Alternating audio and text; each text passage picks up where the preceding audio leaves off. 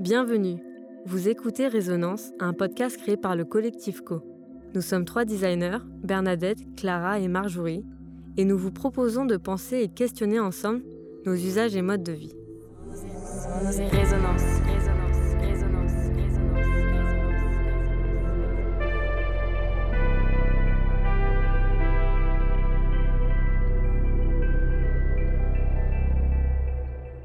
Bienvenue sur le podcast Résonance créé par le collectif Co.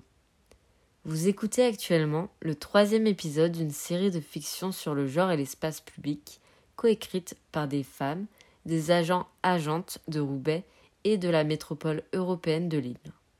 Pour plus de contexte, et si ce n'est pas déjà fait, on vous invite à écouter le premier épisode de cette série. Sinon, place à la deuxième fiction. Il sera une fois à Roubaix en 2080 C'est le printemps.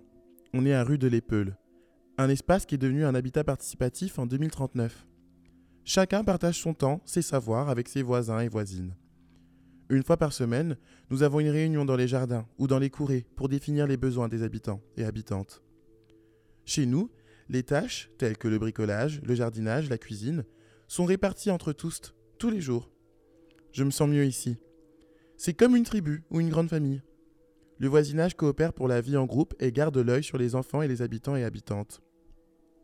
D'ailleurs, à partir de 16 ans, nous passons tous un certificat de garde d'enfants pour assurer des permanences à la garderie. Ici, notre rapport au monde est très sensoriel. Le matin, on, on se lève à l'heure des cigales. L'horloge ayant disparu de nos usages, on apprend à deviner l'heure au travers des sons et de la lumière. Ça peut paraître approximatif, mais nous ne ressentons plus le besoin que le temps soit défini. Si besoin, il existe tout de même des gardiens du temps, avec lesquels nous pouvons communiquer pour connaître l'heure précise. Depuis la réforme de 2035, vivre à un rythme lent, vivre à un rythme vivant, nos semaines durent 8 jours. 4 jours de travail ou d'école et 4 jours de temps libre. Pour que cela fonctionne, nous alternons les gens qui travaillent et celles et ceux qui font vivre l'habitat participatif. On nous incite même à prendre le temps de marcher. Par exemple, dans la rue de l'Épeule, qui est devenue piétonne, il y a des radars dans le sol qui tremblent quand on se déplace trop vite. Aujourd'hui, il fait beau. Et ça tombe bien, puisque je ne travaille pas. C'est mon tour de jardinage avec deux voisins et voisines. Comme souvent, je mets mon bleu de travail, mes paillettes violettes, mes chaussettes dépareillées et mes tongs pour être à l'aise. À ma pause, j'en profite pour bricoler des transats pour cet été, et l'on m'aide volontiers. Il se met à pleuvoir. On se réfugie dans la boulangerie mobile. Ça, c'est vraiment sympa. C'est un moyen de transport où on te propose boissons chaudes et viennoiseries. Et surtout, un moment très convivial. On sent des odeurs douces et agréables.